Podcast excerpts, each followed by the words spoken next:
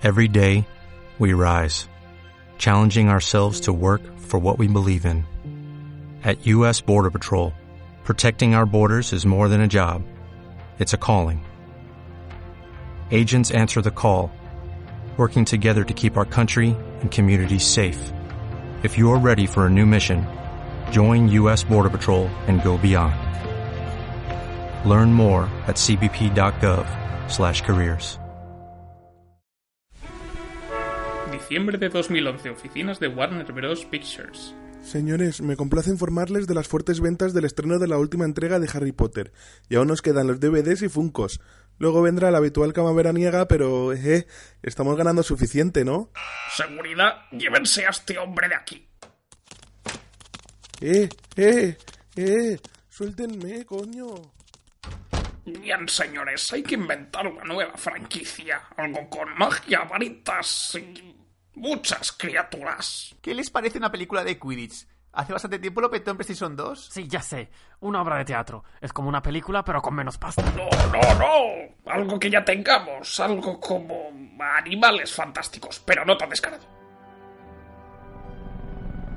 Ha llegado el momento. La ciudad está bajo asedio. Solo un equipo será capaz de defenderla una vez más. Ellos son Bat Señales. Eh, espera, espera, espera. ¿Bat Señales? ¿Qué clase de nombre para un equipo es ese? Si se llamaran Batman Incorporated o los Vengadores de los Grandes Lagos, todavía. Y encima nunca hablan de Batman. ¿Pero qué coño es esto? Vale, vale, vale, ya lo digo. Bat Señales, el podcast favorito de Batman.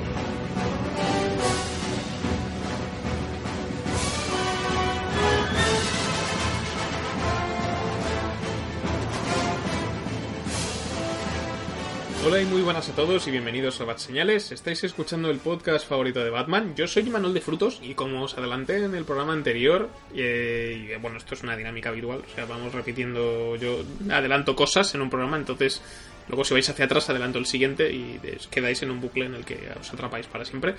Pero bueno, eh, yendo, retomando un poco el hilo, eh, esta semana nos toca hablar sobre Animales Fantásticos 2, los crímenes de Grindelwald o Fantastic Beasts, The Crimes of Grindelwald, como se conoce en, eh, Gri- en, en Inglaterra, ¿no? Que le dicen así. Y le- con levantando el meñique también, Mientras beben té, efectivamente. A las 5, porque si no le, le sienta regular. Vamos, con, vamos a hablar de esta segunda entrega, pero eh, contra todo pronóstico, ya sabéis que nos gustan las sorpresas, últimamente estamos que lo tiramos. eh, así que aparte de hablar de esta película, vamos a partir el programa en dos y voy a hablar. Y nuestro compañero Raúl Bauza, junto con Javi, van a hablar sobre malos tiempos en el Royal o Bad Times at El Royal, que para quien no le suene es la segunda película del director Drew Goddard, eh, director al que le tenemos mucha estima en este podcast por dirigir Cabin in the Woods o La cabaña del bosque. Historia de terror, pero que aquí ha ido por una rama un poco más personal y nuestros compañeros nos explicarán qué va, qué les ha parecido y demás y por qué no se ha comido nada en taquilla. Que esto también es importante. ah, que Pero- estaba en el cine. Esa es otra. Entonces, en cambio, esta entrega de los crímenes de Grindelwald, nosotros os hablaremos de ella sin spoilers y con spoilers, con los malos tiempos en el Royal lo tendréis igual. Y os explicaremos un poco qué nos ha parecido la película y destacaremos pues algunas cosillas de, la trama en la parte con spoilers. Así que, bueno, esto es Bad Señales, eh, dentro música de Harry Potter, porque Animales Fantásticos no tiene música propia.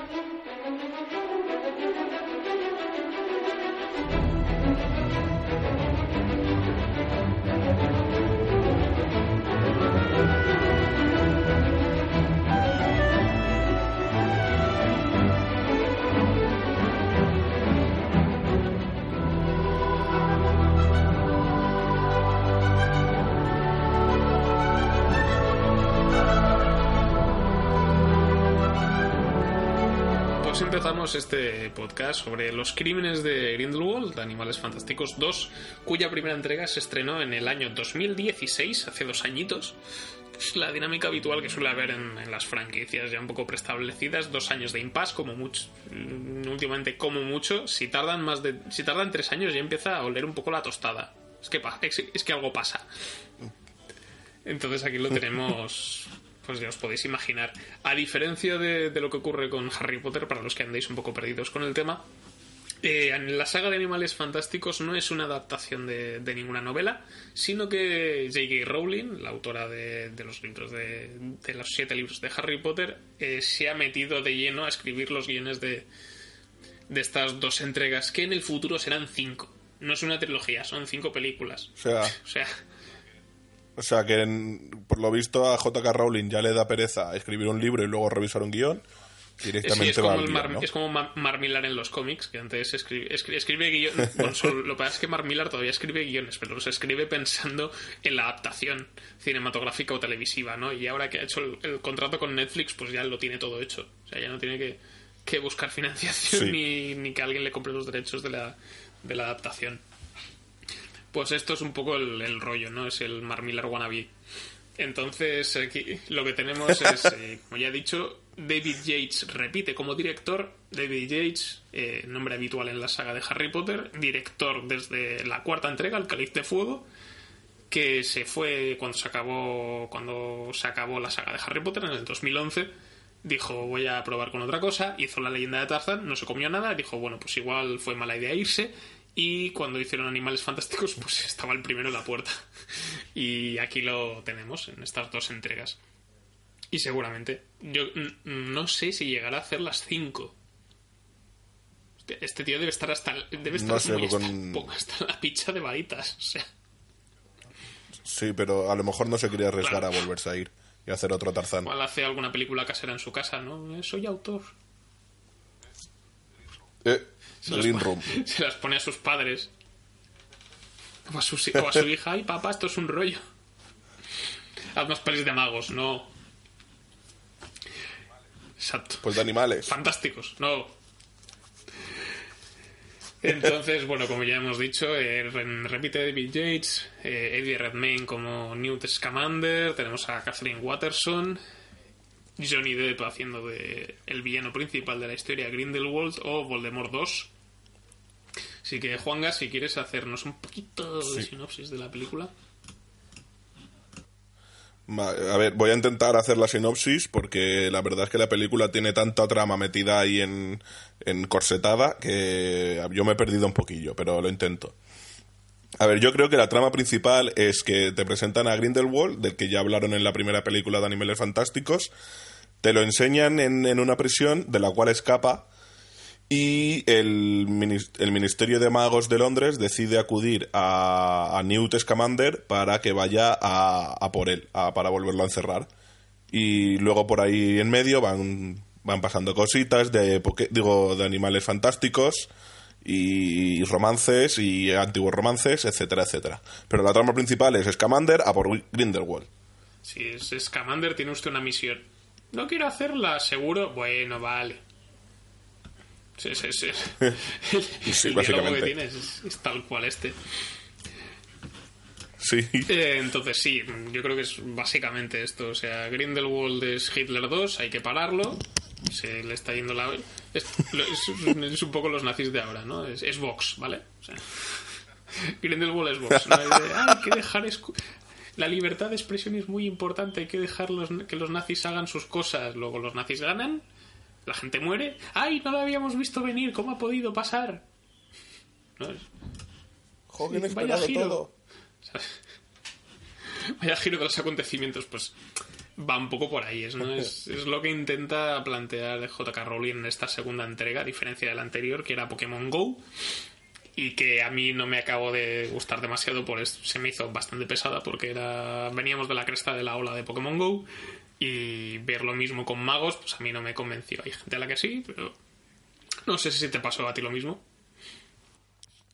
Sí, a mí, eh, mira, de hecho, la, me acuerdo que la vi eh, en Navidades pasadas, o sea, hace un año, y no la tengo nada fresca, pero me acuerdo que no me llegó a convencer, que sí es verdad que es eso, que lo relacionas un poquito con, con, eh, con Pokémon Go. De hecho, surgió el rumor que iban a hacer animales fantásticos a lo Pokémon Go, no sé si se ha llegado a hacer, pero eso, la recuerdo medianamente flojilla. Lo que pasa es que yo creo que han tirado de- del fenómeno fan de Harry Potter y está se nota que hay mucho.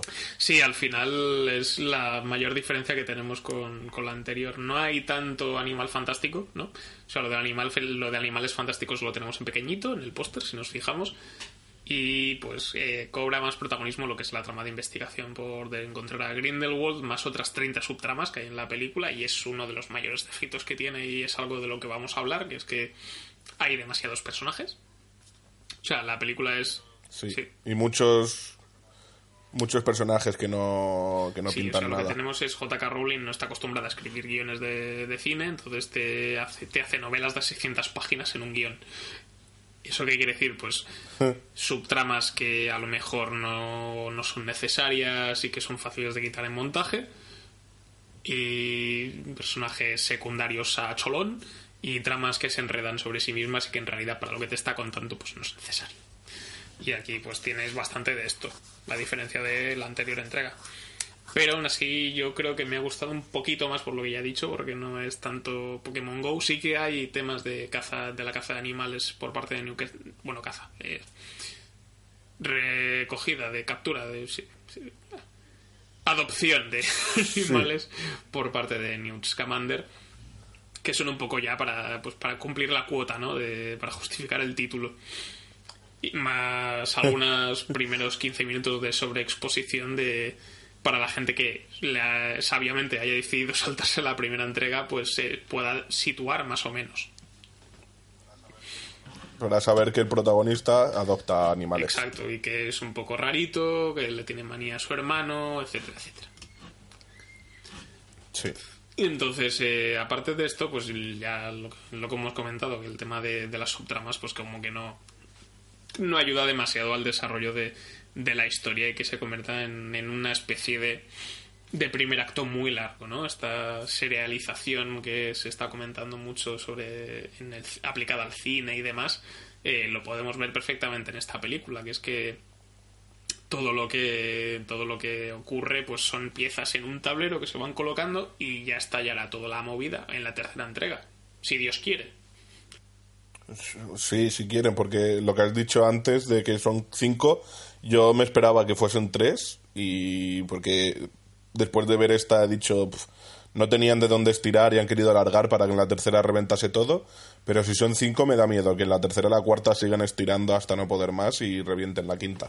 sí exacto eso es una de las de las cosas que podría pasar eh, y nosotros cuando lo cuando se estaba a punto de estrenarse creíamos que iba a ser un poco flop ¿no? y que la ola de Harry Potter no iba no iba a estar tan vigente aún pero después de ver los resultados de taquilla, que ya ha alcanzado los 200 millones de dólares mundiales en un fin de semana, pues le parece que hay Harry Potter para rato. Sí, sí. Además, también culpa de las televisiones que estas, estas dos últimas semanas antes del estreno ha sido como Harry Potter a casco porro, toda la saga de Harry Potter en la peli, en la tele, luego Animales Fantásticos también, y es como ah, ya, em- empezando con el hype para que luego te encuentres esto, Sí, en al cuatro, menos sí, para en mí. cuatro tenemos van a película por semana de Harry Potter. Además. Sí.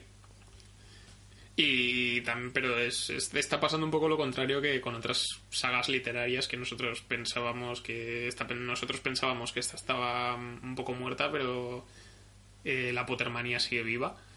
Porque, por ejemplo, hace poco se estrenó la- una nueva entrega de Millennium, Lo que no te mata te hace más fuerte, que es una continuación después de que después de la trilogía de, la- de películas suecas, que fueron un éxito bastante moderado, eh, se estrenó el remake de David Fincher, se pegó una hostia en taquilla, han pasado ocho años, se ha renovado el reparto y el director se ha vuelto a intentar, se ha vuelto a pegar una hostia en taquilla.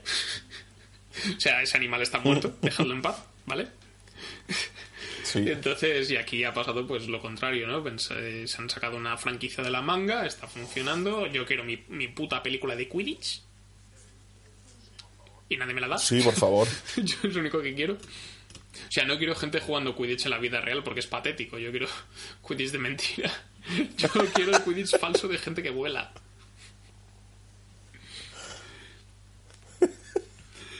Entonces, no sé si. Aparte de esto, a nivel de trama, no, no podemos explicar nada más sin entrar en spoilers y luego ya metiéndonos en el tema de. En el tema de los puntos fuertes, porque la película yo creo que tiene algunos. Que Sí, algunos sobre todo tiene. mantienen muy el nivel visual que suele tener la saga de Harry Potter, ¿no? Sobre todo durante las últimas entregas, eh, yo creo que a partir de la a partir de la entrada de Cuarón ya hay como un cuidado estético bastante bastante claro y David Yates sí que sí que es verdad que, que tiene bastante idea a nivel de dirección. Y aquí pues se repite, o sea, y además ambientarla, como ya hemos dicho, a finales de los años 20, en 1927 se supone que es, es una idea, yo creo que funciona muy bien a nivel estético y a nivel de vestuario, de decorados, está muy cuidada. Sí, y además también han sabido aprovechar eh, lo que hemos hablado del tirón de Harry Potter, han sabido aprovecharlo muy bien, recuperando ciertas cosas, haciendo algunos guiños y todo eso. O sea, excepto algún que otro fallo que hay por ahí en medio, eso lo han sabido hacer bien. Sí, no, es que el, el tema de, ya, ya hemos dicho, la dirección de, de David Yates, yo creo que en las secuencias de acción sigue funcionando muy bien y tiene algunas set pieces por ahí repartidas por la película. Sobre todo el principio, el prólogo. Yo, yo, yo empecé enganchado en la peli porque te ponen un pequeño prólogo con protagonizado por Grindelwald, ¿no? Cuando consigue. Esto no es un spoiler, que es que consigue escaparse y tal, que es como es el detonante de la película, ¿no? Y esta. Es que si no escapa no hay peli. y está muy bien, y está muy bien pensado y muy bien planteado el tema de. Además que es con lluvia durante la noche y tal, y salvo algún plano así un poco confuso, se, se distingue todo muy bien y te deja con ganas de... te mete bastante en el rollo de la peli. Sí, es, que es eso lo que has dicho. El principio te engancha muchísimo. El problema viene cuando vas avanzando, que te meten, te van metiendo demasiadas tramas a la vez y ya te llegas a cansar y estresar Claro, un es que es, es, el, es el problema del cual ya concretaremos más por qué y de también algunos temas del, del canon que tiene del canon o del lore que, que tiene la saga de Harry Potter que aquí pues en algunos puntos pues se echa por tierra Sí. pero antes de nada no sé si quieres puntuar alguna puntualizar alguna cosa más de la peli antes de entrar en, en spoilers Mm, no, por mí spoiler ya. ya Vamos a darle a casco porro. Bueno, antes de, de saltar a la parte con spoilers, tenemos que comentar que nuestro compañero, nuestro amigo Nando, Nando Verona, eh, abogado soltero, creo que está soltero, no lo sé, lo he dicho puedo decir, eh, nos, ha, nos ha dejado una pequeña audiocrítica de la película. Ya sabéis que desde que empezamos la temporada vamos trayendo pues pequeñas piezas de audio de compañeros nuestros o invitados varios para darnos su opinión de la película en cuestión. Así que, Nando, hablan, dinos qué tal te ha parecido la película y después entraremos en la parte con spoilers. Buenas oyentes de Barseñales. Pues eh, Sul ha tenido a bien darme el gran honor de, participar esporádicamente en este, en este grandioso podcast con un breve comentario sobre la película de Animales Fantásticos, Los Crímenes de Grindelwald.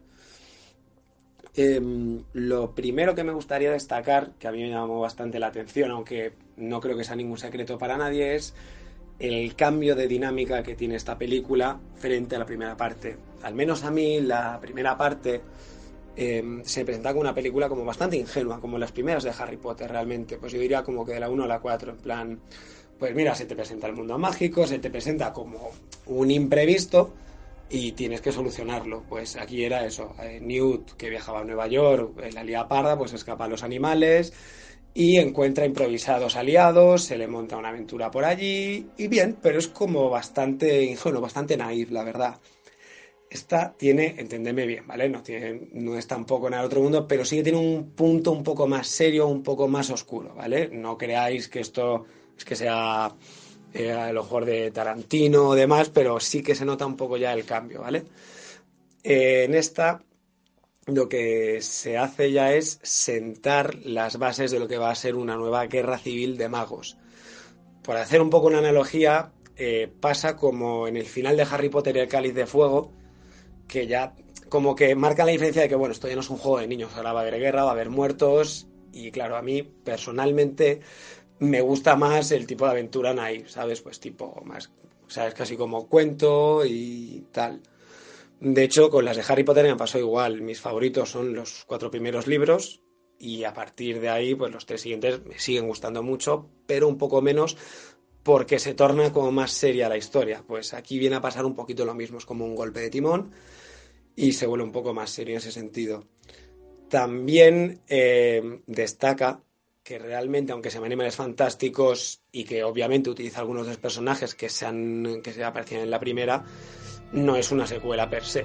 Realmente es el cambio de dinámico, el cambio de temática, todo realmente te hace ver que es como si te hicieran una saga nueva.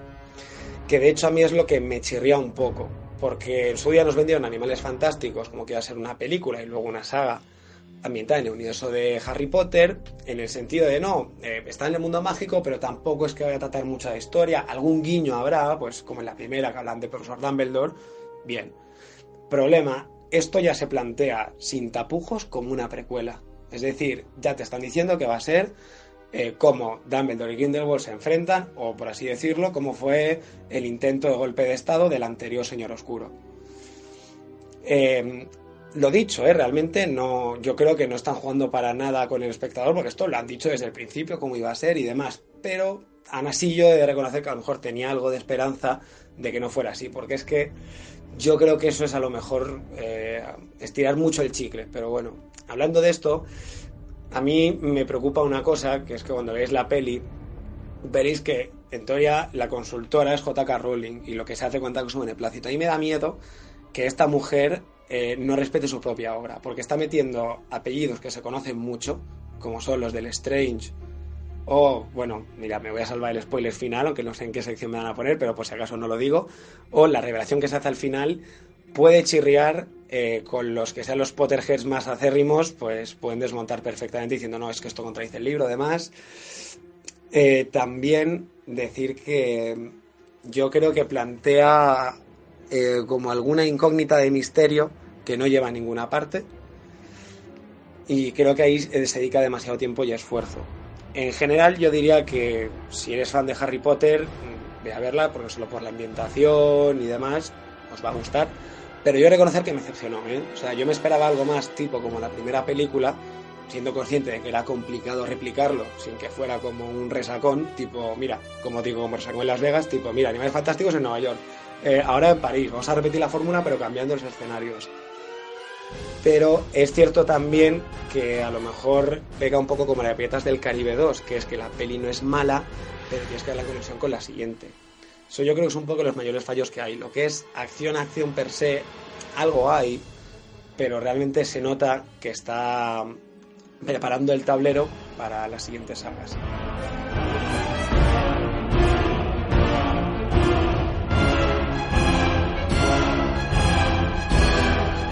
Eh, empezamos con la parte con spoilers de Animales Fantásticos, los crímenes de Grindelwald y bueno, como ya hemos dicho, vamos a ir puntualizando cosas que nos han parecido decepcionantes o que se cargan un poco la gracia de la película. Ya hemos dicho, hay, un hay problemas de continuidad que demuestran que JK Rowling se lo pasa todo un poco por el forro de la P.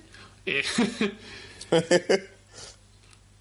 Y el primero de ellos es que hay un hay varios cameos, ¿no? Eh, Que son para que sirven para potenciar el fanservice de la película, ¿no? Y que digas, oh, ah, oh, ah, Luke Skywalker, ah".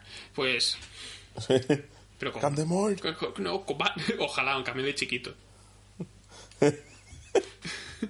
pues tenemos ahí varias cosas que, que, que flojean un poco. Tenemos a Jude Law en el papel de Albus Dumbledore, que esto es un cameo que ya está, o sea, es un ya viene desde la parte promocional de la película, esto ya se sabía y tal. Y lo tenemos como el profesor de defensa contra las artes oscuras. Pero viene un girito cuando, en- mientras lo vemos dando clases, se hace referencia a una tal McGonagall, ¿no? Que todos conocemos, el personaje de profesora McGonagall, interpretado por Maggie Smith en la saga original de Harry Potter. Y que aquí pues tiene una actriz bastante más joven, pues tiene está un poco de paso por ahí. Pero el problema viene cuando McGonagall, es- esto está ambientado en el año 1927, pues McGonagall nació en 1935. O sea, es vieja, pero no tanto. y aquí tenemos el caso de... Es McGonagall y se han saltado la continuidad por el forro. Es su madre o un pariente suyo. No, eh, según la lista de IMDB es Minerva. Pues nada, pues a tomar por culo JK. la has cagado. Sí, has patinado. Sí, ahí. la verdad es que en- eh, eso en, en cuanto a, a linealidad con Harry Potter sí se han colado. Sí, porque luego tenemos también a otros cameos que tenemos por ahí. Tenemos también a Nagini. Nagini, yo, ese sí, no, no- o sea, nos han colado. A mí me ha sorprendido un poquito lo de Nagini. Lo que pasa es que el problema que veo, que veo yo con Nagini es que es un personaje que no aporta nada a la historia. No, es que en realidad es- solo es interés romántico de. de. ¿Cómo se llama? Del personaje de De Ezra Miller de Credence. Que también es otro melón que abriremos más adelante. Sí. Y solamente es eso, para que la gente, para que digan a Guinea y la gente diga, oh, es la serpiente de Voldemort, porque es una persona. Eh, y luego te explican un poco el tema, ¿no? De que es, eh, forma parte de una especie de estirpe extraña de, de mago, de animagos que llega a un punto en el que su vida Indonesios. de Indonesia, de si es pariente de Iko Uwais. Ojalá. que llega a un punto en, en su etapa vital en la que su transformación es irreversible. Entonces esto te explicaría que Nagini sea una serpiente en Harry Potter, pero aquí no.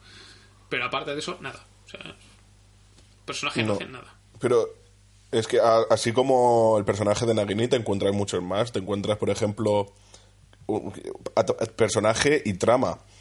Porque te dicen que de repente el personaje de de Zoe Kravitz que se llama Lethal Strange, de repente te dicen que tiene un hermanastro que estoy buscando ahora, de Yusuf Kama, y la trama de Yusuf Kama es una puta mierda que no tiene nada que ver con la trama principal. Sí, es que el, el- lo, de, lo de Yusuf en realidad lo que haces es liar el argumento principal, porque tiene que ver con el misterio de, ya lo has dicho, de, eh, de Credence, que luego te meten el girito de que es el hermano perdido de Albus Dumbledore, Sí, y te van mareando, y que te dan, a mí me da bastante igual, y te van mareando con, con, ay, pero ¿de quién soy? ¿Soy un Lestrange? No, no eres un Lestrange, ay, ¿qué soy? Ay, ay cruel destino. Eh, y, en realidad no hace, no hace gran cosa más. Y lo cual es un poco triste porque lo vamos a estar arrastrando no sé cuántas pelis. Ya, que es bastante lioso también porque te van diciendo que, bueno, te, te cuentan una historia que Lethal Strange en un barco intercambió a los bebés, entonces su hermano murió ahogado cuando era bebé y ella se quedó con otro bebé y desapareció. Y ese bebé teóricamente es Credence. Y por eso al principio te dan a sospechar que es el hermano perdido del Strange. Eh, yo me he perdido en el momento en que te dicen que es un Dumbledore. O sea, la, la- la mujer esa que aparece en el ba- en el en el Barco. en el barco era la, la madre de Dumbledore. No puede ser. No lo sé. Yo ahí me he perdido muchísimo. Sí, ese es innecesariamente lioso para que tengas el girito. Ya.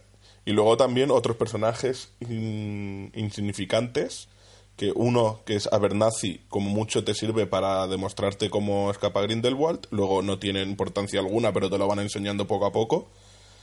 Y otro que es eh, la actriz es Carmen Ejogo, que hace de Serafina Pickery, que es la que está todo el rato con Grindelwald, la, la del gorrito, que ni siquiera sabía que tenía nombre.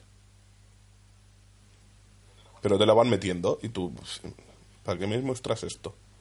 Sí, pues así, pues mm, con unas cuantas más, ¿no? Ya, ya lo has comentado tú y después luego tenemos también otro, cómo se van desarrollando además las tramas que llevamos arrastrando de la anterior entrega, ¿no? La subtrama romántica de Newt Scamander con, con Tina, ¿no? Sí, Que continúa. aunque ellos tienen cierta química y tal, pero pues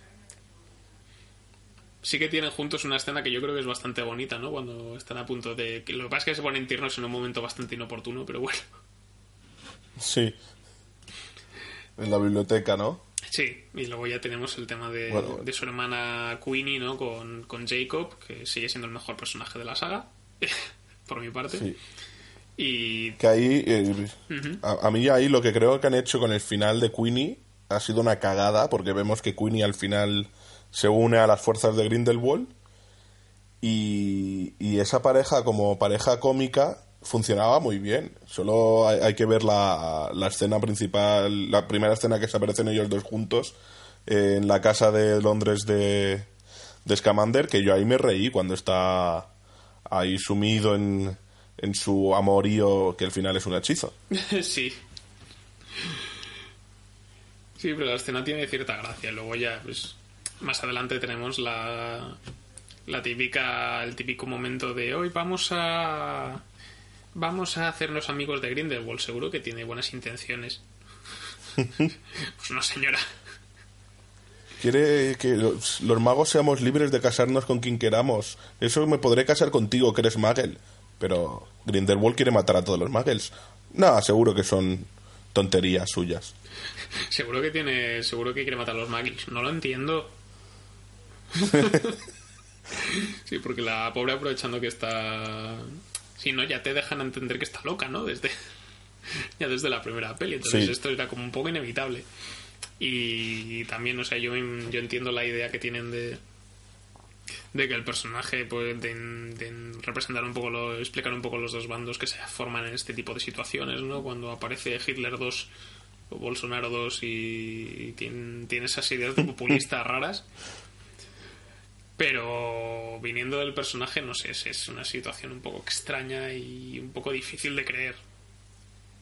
Sí, como metido con calzador. Sí. Luego, el, el personaje de Credence, ¿a ti qué te parece? Es aburrido. ¿A que Ya lo he sí? dicho, es un personaje que me da igual. O sea, no... No sé, yo a, a Ezra Miller mm, lo he visto en otras películas y sobre todo en, en Las ventajas de ser un marginado y como actor me gusta muchísimo, pero es que el personaje de Credence es tan soso. Sí, no, sí, en general es un buen actor, porque luego si ves, eh, tenemos que hablar de Kevin, que hace un papel de la hostia. La Liga de la Justicia no es un buen ejemplo, ¿vale? Pero, No. pero Ezra Miller tiene buenos papeles, pero aquí es que creo que es el personaje que no tiene chicha, en general. No. Es que no es, es un personaje soso, triste. eh, no sabe de. Está solo buscando de dónde proviene, pero es que con esas ganas no, no, no tienes ganas de contárselo, tío. Es que no, no sé, es un poco jodido. Y no sé qué más tenemos de... Sí, para comentar de la peli. Bueno, eso es lo que habíamos dicho al principio de que han sabido utilizar el fenómeno fan de Harry Potter. Que nos encontramos otra vez. Creo que es la primera vez que aparece en, en Animales Fantásticos. En la primera no me suena que apareciese. Que nos encontramos con Hogwarts. Eh, nos encontramos con una clase de. De Ridiculous para combatir a un Bogart. Que te recuerda muchísimo a, a la 3, ¿era? ¿Me, dij- me- me dijiste? Sí, es el, el- cuando aparece la primera... con- sí, es las clases de Remus Lupin y demás. Sí. Que van un poco por ahí y que aquí te... Y que la escena está casi... Creo que dicen hasta casi... Repiten un par de frases y todo. Sí. De- cambiando el personaje, esta vez es el personaje de, de Lethal Strange la que tiene dudas de enfrentarse al Bogart. Y ya está. Y ya una, una pregunta que quería hacer ya. El, el, el te quiero que dice Leta cuando está a punto de morir. ¿A quién crees que se lo dice? ¿A, a Newt Scamander o al hermano Hombre, Teseus? se lo dice Scamonger el total. Pero A Newt. Sí. Vale, vale. Es que era la sospecha que tuve yo porque es como no está mirando a su novio. Sí, no, y, adem- Está mirando no, al y otro. además tal como te presentan a los personajes con estas cámaras, este- estos planos subjetivos que hace David Yates cuando hablan cuando Sí. hablan ellos dos, Ah, sí, verdad. para que todo sea un poco más, también es un poco para meterte en la, en la, en la cabeza de Newt, ¿no? Que, que es que son planos como que te van, son muy agresivos. Y entonces él como que Mm. se siente compungido en estas situaciones y lo fuerza más, se, se potencia mucho sobre todo con con con cuando está hablando con este personaje, con, con Zoe Kravitz. Sí. Se- para- sí, sí, ahí se potencia bastante. Pero claro, luego como te meten el plano ese de que enfocan a los dos y está mirando hacia las mismas direcciones, hoy mm, tengo dudas. Muy bien. Pues vamos a ir chapando nuestra sección de animales. Ah, bueno, espérate, ¿Qué sí, sí. Nos hemos olvidado de una cosa muy importante. El- el- la gran fama que tenía la relación entre Dumbledore y... Ay, sí, es verdad. El melón, el, mel- y- el melonazo. Sí, que esto es verdad que no sé, que se intenta dejar de una forma muy ambigua, ¿no? Y al final es todo bastante decepcionante porque se supone que, que Dumbledore y Grindelwald han tenido un pasado juntos, ¿no? En el que estaban enamorados. Sí. y que demuestra la homosexualidad de Dumbledore, pero aquí es- te, lo dejan muy de tapadillo, ¿no? Era, dicen que erais como hermanos. Éramos más que Sí, la- hermanos y ya está, ni más. En alguna escena que ves a un joven Grindelwald y a un joven Dumbledore, lo puedes intuir por las miradas que se dan, pero no te lo dicen, no te lo dejan claro. Sí, es, es como en, es como en Top Gun al revés. En Top Gun no son gays. eh, Tom Cruise y Val Kilmer parece que son gays. Y aquí son gays, pero no parece que son gays. Entonces, no lo parece lo suficiente. Entonces es No. no mojarse y, y no tiene demasiada gracia.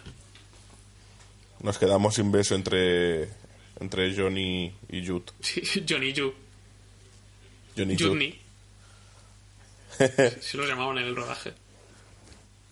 Los Johnny. Y Johnny Depp no se enfadaba porque estaba demasiado borracho para enterarse. Y tanto, normal. No, yo- Johnny Depp, cuando le decía que tenía que grabar con Jude y eh, Jude no había aparecido, estaba Johnny Depp. ¡Hey, Jude! ¡Ven a grabar! Ojalá. Bueno, pues esto era lo que teníamos. Nos habíamos dejado en el tintero en este programa de los crímenes de Grindelwald. Os dejamos con nuestros compañeros Raúl y Javi, que os van a hablar sobre malos tiempos en el Royal, así que yo recomiendo que os quedéis, porque seguro que tienen cosas muy interesantes que decir para motivaros a ver esta, a darle una oportunidad a esta película que, que tiene un reparto de la hostia. Eh, también os recuerdo que dentro de muy poquito empieza un nuevo reto. Después de nuestra, nuestro éxito de crítica y público Reto Marvel, donde repasábamos eh, todas las entregas hasta Infinity War de- del universo cinematográfico de Marvel, eh, volvemos con Reto Juego de Tronos, en el que yo no voy a estar porque me da mucha pereza, que es eh, repasar las siete temporadas hasta que se estrene la octava. Y cuando se estrene la octava, pues iremos a capítulo por, sena- por semana a tope de power comentándolo. O sea, vais a flipar. Os va a dejar helados.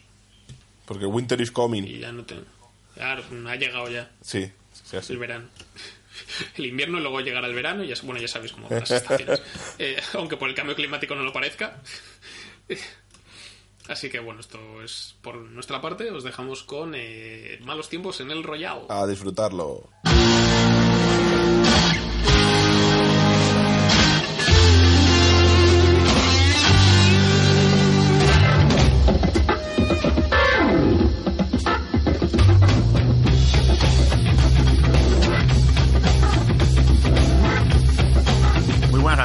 Ya os lo comenté, Manuel, este podcast va a ser una división entre dos grupos, entre dos bandos. Eh, tenemos, tenemos el primer bando que soy aquí un servidor Raúl y Javi. ¿Qué tal? Hola, muy buenas. Y es curioso que este podcast sea un poco dividido en dos partes porque justamente estamos hablando de divisiones todo el rato. Este, esta película, que es Malos Tiempos en el Royal, de lo que vamos a hablar, es de un hotel que está dividido entre California y Nevada. O sea, que ahora mismo esta época dividido también. O sea, está- yo diría que mi Manuel es Nevada, nosotros somos California. Sí. Más solecito, más California. clarito. Sí, sí. Y a su vez su podcast está dividido entre magos y no magos, así que de alguna manera pues es época de las divisiones. Sí. Y vamos a hablar de Malos Tipos en el Royal, que es una película que seguramente mucha gente no conocerá. Porque Animales Fantásticos ha copado la cartelera absolutamente. O sea, la gente no sabe ni qué es esto. Yo digo, voy a ver Malos Tipos en el Royal, eso que es un culebrón. Y yo, no es un culebrón. es una película que personalmente eh, yo insistí en verla con Javi.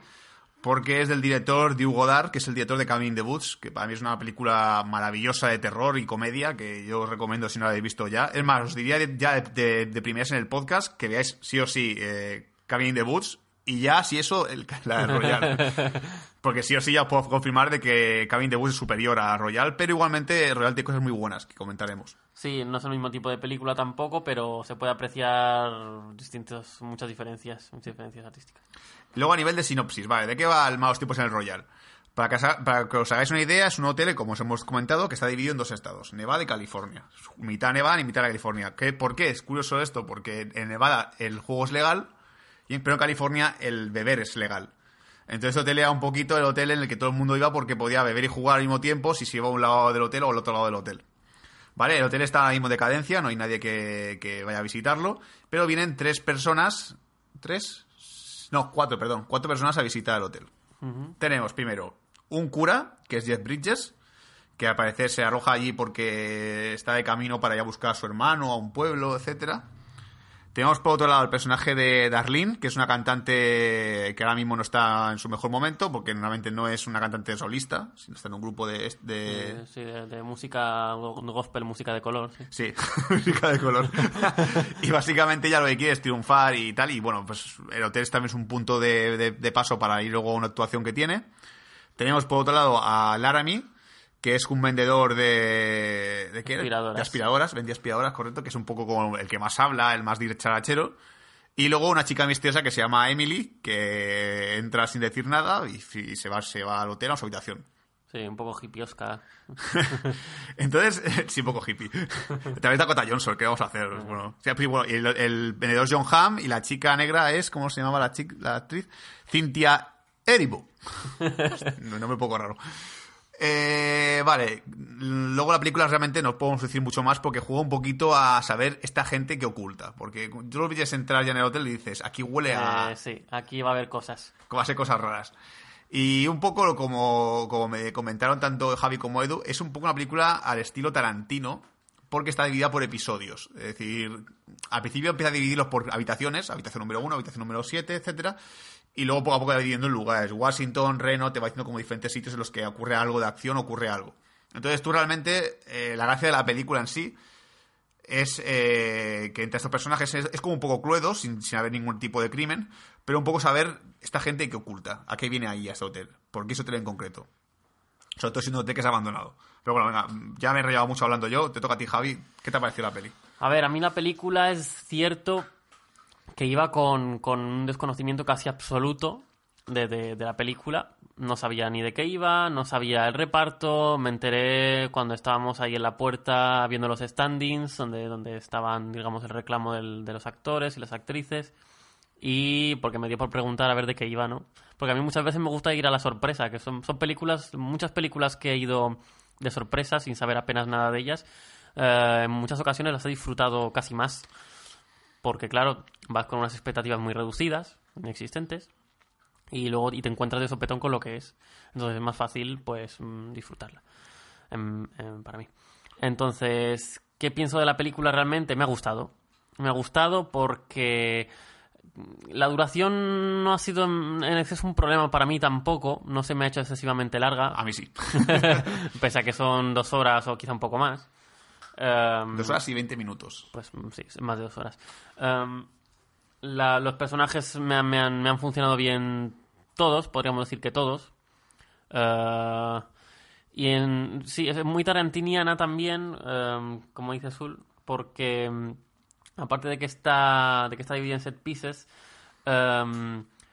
me ha parecido también un poco una mezcla. He visto muchas cosas de Los Odiosos 8 en, en- en escenas de diálogo. He visto cosas también, las set pieces de Pulp Fiction. Y he visto cosas al ser de un hotel, de Four Rooms, por supuesto. Ahora está dividido en habitaciones, etcétera. Entonces, en un primer momento, a medida que avanzaba la película, yo me iba interesando un poco más porque la presentación de personajes era muy misteriosa. Tú veías que todos eran aparentemente muy planos y muy arquetípicos. Y claro, sabes perfectamente que realmente eso no va a ser así, que cada uno ahí, qué casualidad, cuatro personas a la vez en un hotel en, en clara decadencia, que, que ahí está pasando algo. Además, la escena, del- la escena de introducción de la película también te dice cuál puede ser quizá el objetivo de, de alguno o varios de ellos. Exacto, que eh, hay un pequeño. Te, te revelan un misterio del hotel y tú estás un poco pensando cuál de ellos realmente está buscando este misterio que hay ahí en el, en el sitio. Sí, yo estoy. A ver, yo es que el problema que tengo. eh, primero, primero lo que tengo es Cabin in the Woods. ¿Vale? Sí, a ver, no, no, sí, si, la- si las comparamos va a salir perdiendo, claro. Ya, es inevitable que se ha visto Cabin in the Woods, como pasa a mí, que Imanol fue el que me enseñó esa película maravillosa, escrita a pachas entre Hugh Goddard y Josh Whedon. Eh, sabes un poco con la idea de, wow, voy a ver algo igual de misterioso, igual de intrigante y igual de atrapador, porque yo Cabin in the Woods la veo y me quedo atrapado con qué está pasando aquí, ¿vale? Aquí juega un poquito parecido en el sentido de que dejamos el terror de lado, aquí no hay mucho terror, aunque hay un par de sustos, hay que Sí, decirlo. sí, sí, sí. Hay sustos, pero más de sonido, ¿eh? No, no es un susto de que haya un monstruo o algo, sino que de repente pegan un portazo o un disparo y tú, hostia, madre, no me lo esperaba. pero, claro, juega un poquito a eso, personajes un poquito en un entorno diferente, como pasaba un poco con Cabin the Woods, y el misterio de que, qué es exactamente ese lugar, qué está ocurriendo allí, etcétera. Eh, ¿Qué problema veo yo en esta película? Que como tú has comentado, son escenas muy largas, ¿vale? Es que es una película que, que yo llamo eh, yo me lo guiso, yo me lo como, ¿vale? Es, este caso, Diego Godard ya no está con Josh Whedon escribiendo el guion, sino que Josh- eh, Diego Godard dirige, produce y escribe. ¿Qué pasa? Que cuando te cocinas tú las cosas, te cocinas porque te gustan a ti. Claro. O como te gustan a ti. No, no cocinas para el público porque dices, bueno, si la, la pago yo, a mí que me va a decir que corta la escena o no corta la escena. Tienes mucha más libertad. Exacto. Y aquí Diego Godard ha tenido libertad absoluta en lo que ha querido hacer. Y claro, esto pasa un poquito como cuando en Netflix vemos una película de autor que, que el director, que Netflix solo ha puesto la pasta, el director ha hecho lo que le ha dado la gana. Que siempre inevitablemente ves, vale, te has pasado en esta escena, es demasiado larga, aquí hubiese recortado, el ritmo es un poco lento. Lo hemos visto ya 50 veces con Mute pasó también, pasó con, alguna- con Annihilation, dijimos también que un poquito que Alex Garland hizo un poco lo que le dio la gana también Sí, sí, sí. es un poco este rollo. Y Diego pues, ha hecho una película que tiene la fortuna en Hollywood de poder hacer una película como él quiera, que ya es un milagro. Eh, y ha pasado un poco esto, que el tío ha dicho, bueno, como es mi peli, pues la hago como me da la gana, y si quiero que este diálogo dure tres horas, pues dura tres horas, y si quiero que este tío se pase mm, 15 minutos de reloj buscando mi- micrófonos ocultos en una habitación, Por ejemplo. pues, pues lo hago porque es lo que yo quiero hacer. Y aquí veo que sí. Hay que decir que Drew Goddard es un tío que, ha hecho más cosas aparte de Cabin the Boots esta película. O sea, el tío dirigió la temporada de Daredevil, también estuvo metido en, The Good Place. Y aquí, para los que ven The Good Place en Netflix, deciros que el personaje de Jason aparece muy de fondo en la escena, por si alguno ve la serie. Y vos ha reunido a sus amigos. Kings Hayward también aparecía en Cabin the Boots. Eh, bueno, John Hamm no sé dónde coño lo habrá visto este hombre, pero no sé si eh, había un personaje de Perdidos por ahí, porque también estuvo metido por Perdidos de Hugo Dar.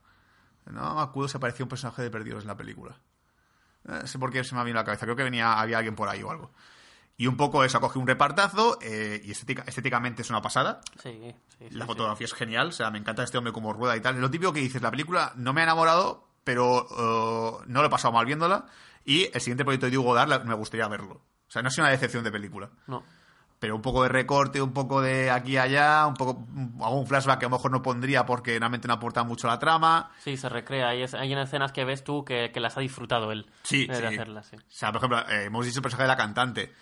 Eh, la cantante canta en la película unas tres o cuatro canciones y el tío deja la canción entera casi, prácticamente. Sí, es decir, sí, sí. eh, la mujer canta muy bien, canta de maravilla y dices, bueno, como, como me gusta cómo canta, que cante todo lo que puede y más. Y dices, bueno, vamos a ver, sí, pero tampoco te pases, la película no, vale, no, no es un musical. Nos, ha- nos ha quedado claro que es una cantante. ¿no? Sí, ya está, ¿sabes? Y claro, el tío se crea mucho en eso. Y yo creo que es que a Diego Godard hace falta que yo Whedon esté allí para, oye, me toque un chiste o corta esto, porque...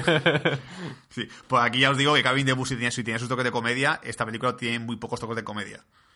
Yo reírme no me reí tampoco. ¿Tú te has reído alguna vez? Sí, yo me he reído bastantes veces, pero por, por cosas así que, no sé, han sido situaciones un poco así extrañas que me han, no sé, me han, me han sacado, una, me han sacado una risa, pero es verdad que la película no, no se presta mucho al humor. Exacto. Y luego verá que va, que va revelando, bueno, la, primer- la principal incógnita de la película es saber qué hace cada persona allí. Se va revelando poco a poco. A lo mejor yo os he puesto más información un poco más rápida. Luego, cuando se resuelve todos los misterios de, que- de hace cada uno allí, se abre un nuevo personaje también, se abre un nuevo misterio sobre ese personaje. Y hablo del botones de- del hotel. Así que que el también- personaje tú en principio lo veías como secundario de fondo, pero de repente ha metido un protagonismo en un momento Sí. de la- de la película. Y es un poco eso. Yo creo que es una película que requiere paciencia, que requiere que no vayas con sueño, que estés un poco. a que disfrutes mucho de, estética visual, que no solamente pienses en la historia, sino que también pienses un poquito en la fotografía, porque el hotel es una pasada. O sea, me encanta el hotel como está dividido con la línea en medio roja, atravesado del hotel entero, la línea roja. Y decía, no, es que en California la habitación vale más cara. Pero solo puedes usar, puedes usar los baños de California sin necesidad de, de estar en Nevada. Ya como, vale, qué guay. Sí. Y luego también juega un poquito a la situación política, habla también un poquito de racismo, muy poco, muy brevemente el tema del racismo, un poco también el tema de Guerra de Vietnam. la guerra de Vietnam, que, también está de fondo. Y el conjunto también eh, a nivel de música está muy chula. Hay una cancionacas muy buenas y está muy bien. A nivel de reparto, yo lo, yo lo siento, lo tengo que mencionar ya. Mira, Dakota Johnson no ha hecho un papel malo, pero es que esta mujer, no sé por qué yo la veo, digo que cada más de- es el Ryan, el Ryan Gosling de las películas. De- Sí, es, es- no sé, son, no ha habido ningún papel que le haya visto yo que, que, que lo haya hecho realmente mal, pero no sé, es como que esta chica está encasillada en una mediocridad, en un término medio que no, no, no convence, que no me, no convence creo a nadie. La pillaron para 50 sombras de Grey y la pobre ya es que se ha quedado un poco ese papel para siempre. A ver, yo, yo eh, eh, respeto y admiro que la chica quiera, quiera de- desmarcarse de eso, ¿no? Porque si además al parecer ella no estaba muy cómoda con esas películas, pues mm, yo creo que está haciendo lo que tiene que hacer, lo que pasa que mm, cada uno da lo que da. Sí, aquí, aquí das que da un, da un perfil de, de- de personaje que es muy diferente a lo que, lo que ha hecho ya hasta ahora, a menos que yo conozca de ella, porque es que he visto pocas películas suyas.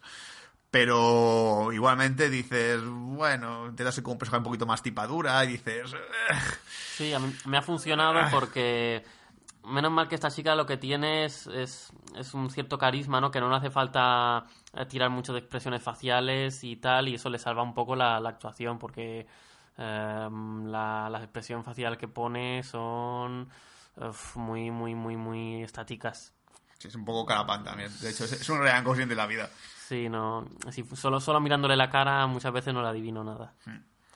Y es eso, yo creo que eh, recomendarla para ir al cine. Tú dirías que sí a la gente ir a verla. Yo diría que sí, si les ha gustado alguna de las películas de Tarantino que he dicho, o si quieren ir a ver una película original, Que no sea Harry Potter. que no sea Animales Fantásticos, y, y quieren probar, probar suerte con, con algo de algún género de los que hemos dicho aquí y ver un- una película que está muy bien, muy bien hecha y con paciencia. Y, y, y eso sí, es original hasta decir basta. Es decir, yo nunca he visto una película así de este tipo. Exactamente, pero es, es un punto fuerte la originalidad y la puesta en escena. Pero bueno, tú, ya para acabar la parte sin spoilers, eh, Nevada o California. California. California. Sí. Yo también creo que elegí, aunque son de los normales, yo también elegiría California. Claro, claro. Y ahora, antes de empezar con la parte con spoilers, voy a dejar que nuestro compañero Edu, que también nos acompañó en el cine para ver la película, nos haga un breve audio de sobre lo que ha parecido a él, sobre qué conclusiones ha sacado sobre la vida, porque Edu es muy de sacar luego conclusiones sobre la vida. En plan, no, pero esa película claramente habla sobre física cuántica. y esas Los- movidas. los taquiones. Los taquiones de la película. Así que nos vemos aparte con spoilers. Hasta luego. Adiós.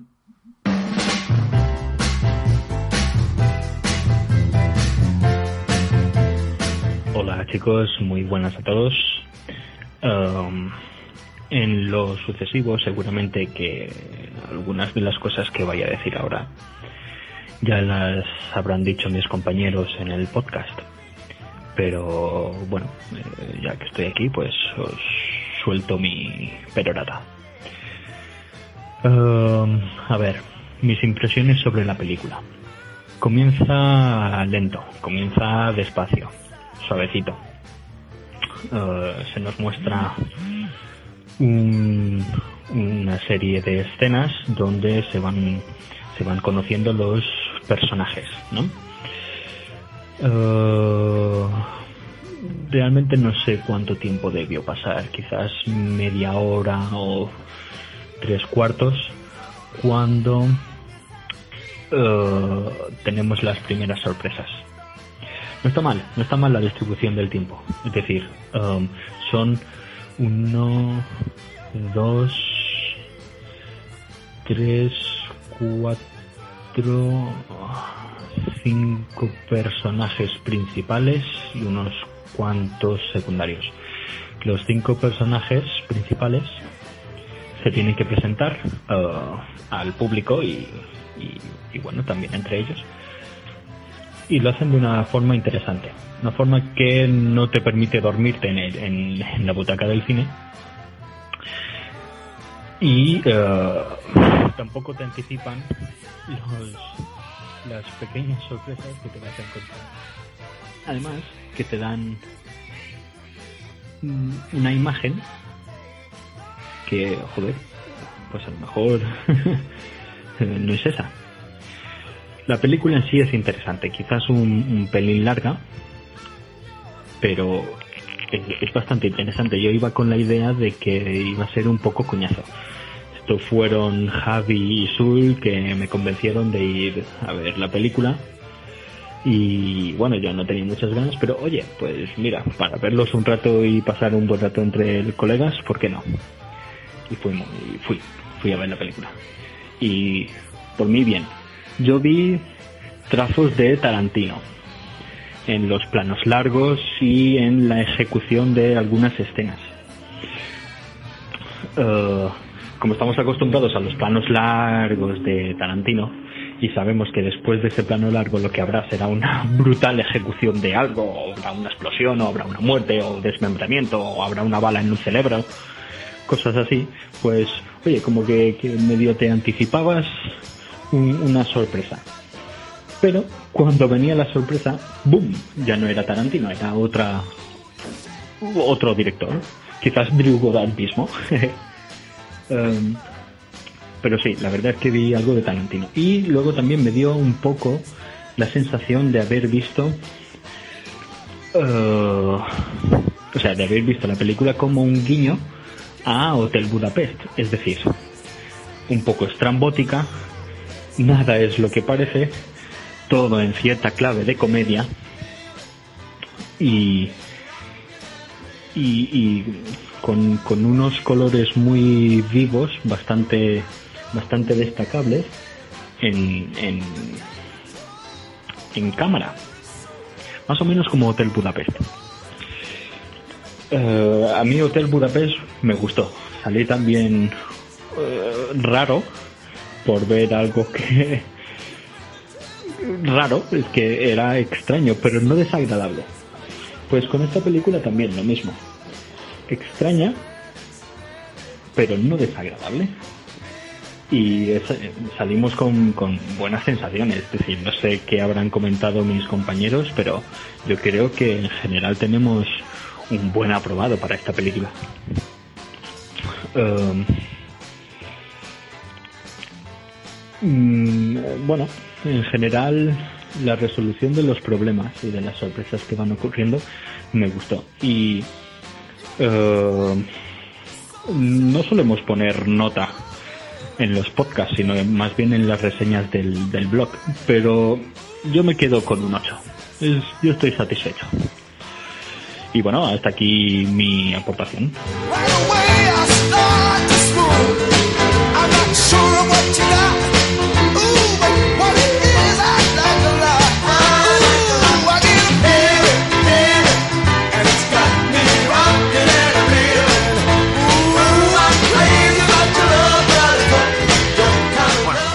Con spoilers sobre la peli. Aquí, que si, si no has visto la película, por favor, pásate esa parte. Imagino que Manolo habrá puesto los, los minutos y audios porque si te revelo lo que, va- lo que pasa en la peli pierde mucho la gracia. Sí, no.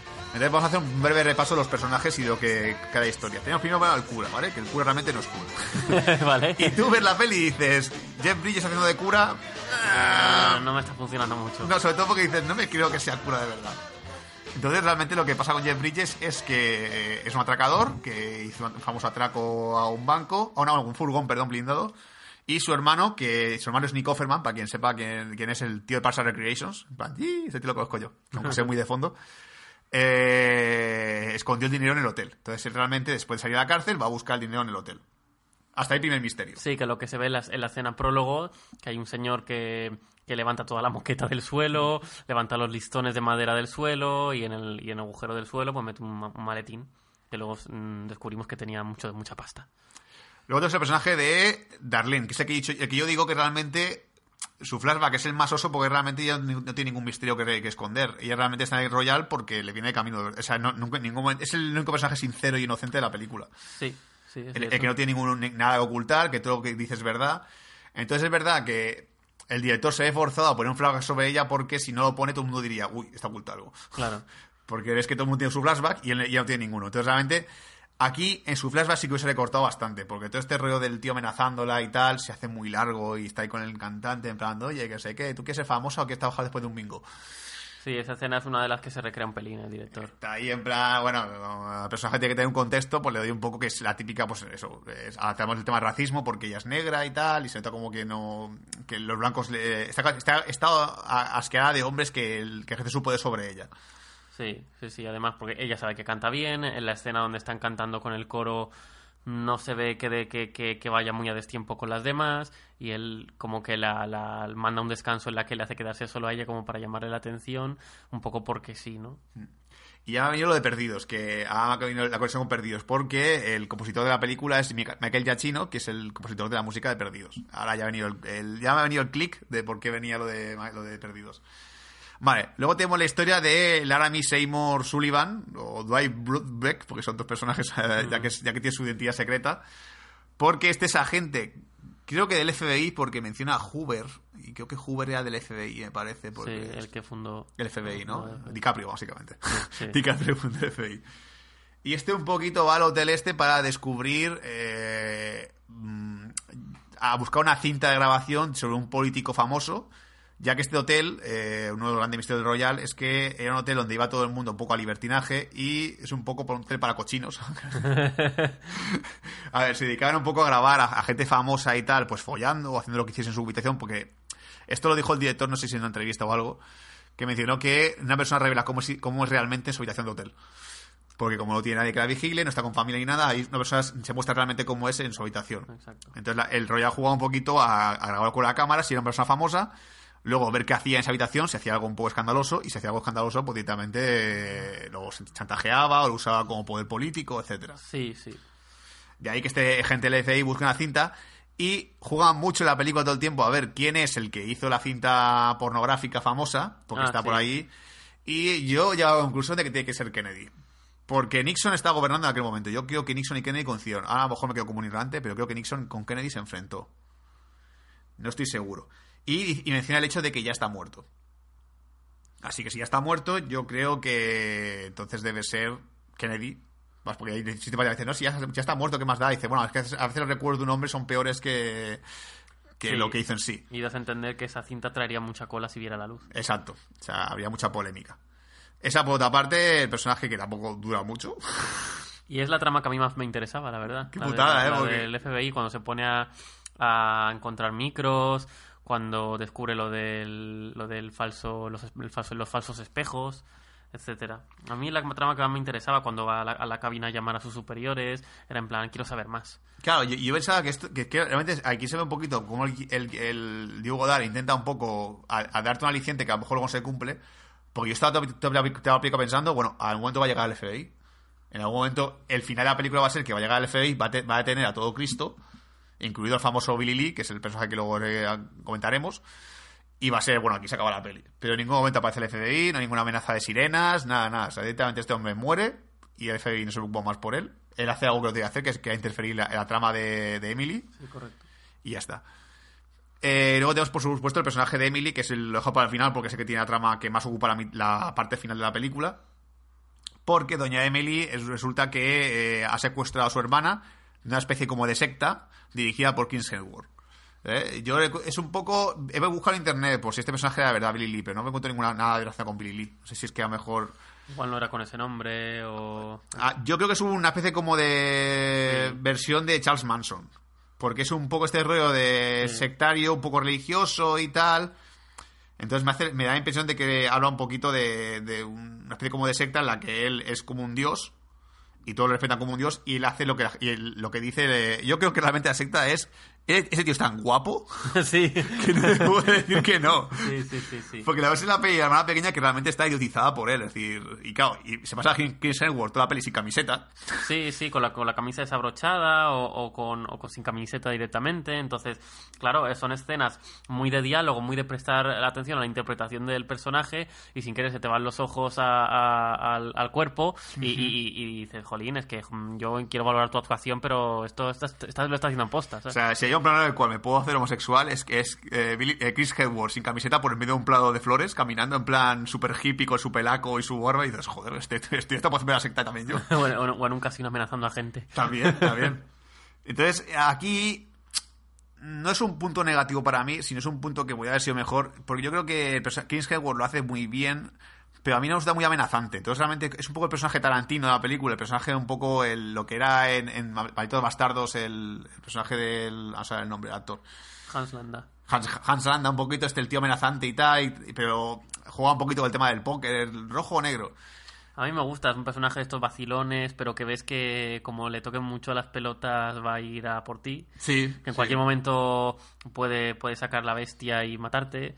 No sé, que hay que ir con mucho cuidado con él. Sí, ahí se ve un poquito que, es, que, que no va de bromas, aunque luego hay un momento en el cual, que cosas tienen acá, que cuando, cuando Arlene le desnuda emocionalmente, en plan, tú es el típico tío que como Ah, es un sí. mierda, tiene que coger a gente débil para, para, para, para sentirse mejor que... Sí, que- en, en dos frases lo, lo derrota lo derrota dialécticamente. y, y ahí se ve como el tío se queda en plan de, "Ah, me ha pillado. es verdad. Entonces, esta trama es la que ocupa la, la- la parte final de la película totalmente. Ya lo demás es. Es que es un poco, es un poco confuso porque realmente empiezas con el tema del cura, el dinero y tal, que parece como que vas a la trama, luego también los espías. Primero empiezas con los espías. Y dices, de esto va a ir la peli. Luta que no, que luego está la trama del dinero, porque el espía se cierra completamente. El dinero también se queda un poco en el aire porque aparece de repente el personaje de Billy Lee. Sí. Y es un poco transiciones de diferentes eh, momentos que no, no hay una, un interrogante final, ni un momento final que digas, Buah, ahora se ha revelado, se ha revelado el gran misterio, ¿no? Ahora lo importante es esto, pero luego esto deja de ser importante y hay otra cosa que tiene más importancia. Exacto. Y ahí, por ejemplo, eso me molestaba bastante. Luego estaba, por ejemplo, de repente el personaje del cura, que es, que es el actor es eh, Lewis Pullman, que es Miles Miller. el- bueno, perdón, el recepcionista del hotel, perdón, no sé lo que digo. Es un personaje que en un principio está un poco de, de transición entre personajes, que está un poco, pues, para. para. Para, para, para que te presente un poco el Royal y, y un poco el que, el que se lleva, el que sufre más por no haber hecho nada. Pero luego de repente tiene su trama militar, luego de repente es el puto amo con el arma y dices, joder. Sí, sí, sí. A mí me, me sorprendió gratamente la, en el tramo final de la película y me, me hice muy fan. Sí, es un personaje que a mí. eh, y hay un momento en el que te da un poco de penita, sobre todo cuando el tío está. eso es claro. algo porque, porque sus pecados. Es un persona muy pecadora. Y luego dices. ¿Ves por qué? Y dices, joder, sí, no es nada que pienses eso de ti. Pero está un poco esa trama allí y tal, que, que se abre al final y se cierra enseguida un poquito, porque luego el tío tampoco cuenta mucho vivo. Y dices, "Uy, es- este personaje me caía bien. Incluso yo hubiese preferido que sobreviviese él en lugar de otro personaje en la, en la película. Hmm. Sí. Entonces un poquito, bueno, me da penilla por él. Pero ¿qué le vamos a hacer? O sea, es lo que hay. Eh, no sé, creo que el final puede haber sido incluso más clímax final, pero se queda un poquito en muere uno, muere otro, muere otro, muere otro. Y lo que a mí me descuadra un poco, me chirría, es que con todo lo que estaba ardiendo el hotel, nadie se asfixiara ni hubiera ahí humo de ningún tipo. Ah, sí, bueno, que te un incendio de hotel y al final se va, se va tanto Darlene con, con el padre de Daniel, con, con, el, con el padre Flynn, perdón, y ya está, saca la película así, un poco. 30 minutos ardiendo una serie de muebles y de zonas del hotel, el fuego no se extiende para nada y no produce nada de humo. Sí, e incluso el final es un poco, no sé cómo acabar la peli, pues voy a poner ah, de nuevo otra vez a Darlene cantando y se acaba la película así y ya está. Que cante algo y listo. Y canta un poquito, en plan, bueno, canto, pero como tengo pasta ahora me da igual. Y algo que me ha llamado mucho la atención es que el tema de que el Royal esté entre dos estados es poco más que simbólico. Sí, no afecta mucho a la trama. Me al final. pe- yo me pensaba que afectaría más a la trama, que habría tema de, de- de legalidad, de ilegalidad con el tema del juego y de la bebida. Exacto, porque yo, yo pensaba que en un momento, la típica bromita, en plan de que se lleva una copa y dice, no, no puedes pasar a Nevada, que aquí es ilegal. Ah, pues dejo la copa aquí y yo que sé, puedo jugar al póker. Pero no, no, no, que va, es un tema que, que le da cierta personalidad al hotel, que no, que no al menos dices, hostia, el hotel es interesante, es, es más, está decorado de una forma muy extraña, es como dos colores diferentes y tal. Pero es verdad que dices tú que no afecta para nada después a la película, ¿no? Está, es un poco como un detalle... Sí, te lo, te lo presentan bien y, y le da personalidad al entorno. A ver, salvando mucho las distancias, eh, me recuerda un poco al resplandor, porque el tema de que sea también un hotel y que te lo presenten como, como algo que, que- que como que si tuviera vida propia, entre comillas, ¿no? Que tiene una gran personalidad y eso ayuda a que, a que tenga, sea como un mini personaje más el, el hotel. Pero hubieran podido tirar más, más de, de eso de la frontera. Es más, yo pensaba que el hotel escondía incluso más cosas, porque aparte de cámaras de seguridad y los cristales falsos, pensaba que habría algún secreto incluso más y Sí, tal. sí, sí. Que jodería un poquito en plan, hostia, este hotel, ¿qué coño, qué coño pasa aquí, aquí dentro? Sí, alguna conspiración gubernamental, algo así. Algo así, sí, yo que sé, que antes fuese un búnker nazi, yo que sé. Sí, ¿por qué no? ¿Por qué- por qué no? ¿Por qué no? O sea, puesto se para imaginar cosas. Y bueno, yo creo que la película es eso. Cuando una vez la has visto ya, yo sí creo que es un poquito pelicondón. Yo creo que una segunda vez que la veas vas a decir, bueno, ya sé de qué va cada palo cada persona. No creo que haga falta unir ningún puzzle porque realmente lo, puedes pasar la mentalmente en tu cabeza y dices, vale, no hay nada que, se, que, que esté mal o que sea, o que te descubra un nuevo detalle que no habías visto antes. No, ya está. O sea, como mucho puede decir personaje del, del, del agente FBI, que ya entiendes por qué queda su nupcial y por qué existía mucho en, en, Claro. en sé el último, en plan, bueno, ya sé el último y tal, porque no quiero que nadie re- me pregunte más cosas o lo que sea. Y dato curioso, en, había un cuadro en la suite nupcial que era un torero toreando un toro. ah, pues no me he dado cuenta, hostia, qué fuerte. Sí, sí, sí, así que, bueno, yo creo que aquí ya vamos un poco terminar la parte con spoilers de, de esa cinta. Eh, bueno, supongo que si la habéis visto la película estáis en esta parte aquí, así que yo sé si, si queréis co- comentarnos algo porque nos ha gustado, os ha gustado, no habéis visto Cabin the Bus, habéis visto la película decís, ¿tengo que ver Cabin the Bus? Y yo digo, sí, tienes que ver Cabin Sí, Bus. sí, sí, es Bájatela. recomendadísima. Eh, ya lo digo ya, porque si mucha gente me lo dice, pero da mucho miedo Cabin the Woods, no da mucho miedo. Esas películas de terror que son, a nivel de terror, son muy flojas. Lo Sí. que mola en sí es toda la trama escondida que tiene la película que te va a borrar la cabeza y te vas a decir, hostia, Sí, sí, va, va a llegar un momento que vas a decir, no puede ser. no puede ser, esto es imposible. Y ya, ya te digo que, que incluso vas a reír bastante, porque, porque tiene muchos, muchos, muchos toques de comedia tipo Josh Whedon, que aquí nos ha faltado un poquito.